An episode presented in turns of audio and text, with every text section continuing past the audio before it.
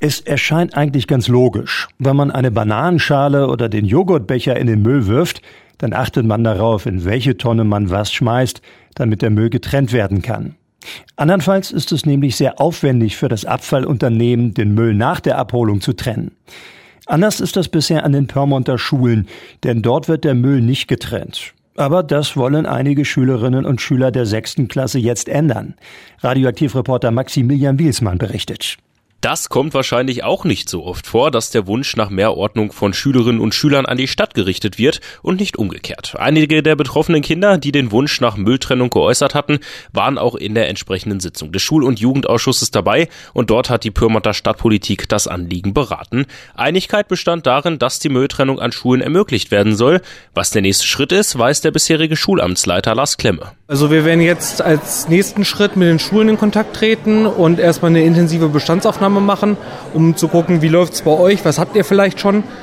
Und dann wird mit den Schulen im nächsten Schritt gesprochen, wie stellt ihr euch das vor, was könnt ihr überhaupt leisten und dann wird daraus ein Konzept gebastelt. Der Optimalfall aus Sicht der Schülerinnen und Schüler, die Stadt bietet in jedem Klassenraum unterschiedliche Mülltonnen an, die dann am Ende auch in unterschiedlichen Müllcontainern ausgeleert werden. Was umsetzbar ist, soll jetzt erstmal erörtert werden. Ich habe auch beim Landkreis schon mal nachgefragt gehabt, wie die das handhaben und die sagen auch, dass es eben eine interessante Aufgabe ist, die uns da bevorsteht, das eben, das eben durchzusetzen. Und an einigen Schulen läuft es besser, bei anderen Schulen läuft es schlechter. Und da muss man eben, man muss eben individuell auf die Schulen zugehen und gucken, was die für machbar halten. Also, die Politik ist sich einig, die Stadt erörtert, was geht. Bleibt die Frage der Kinder, wann können wir denn den Müll in unserem Klassenraum trennen? Lars Klemme sagt, ja, es hängt jetzt erstmal, wie gesagt, von dem Konzept ab, wie umfangreich es geht. Vielleicht kommen wir auch zum Schluss, dass gelber Müll in der Praxis überhaupt nicht trennbar ist.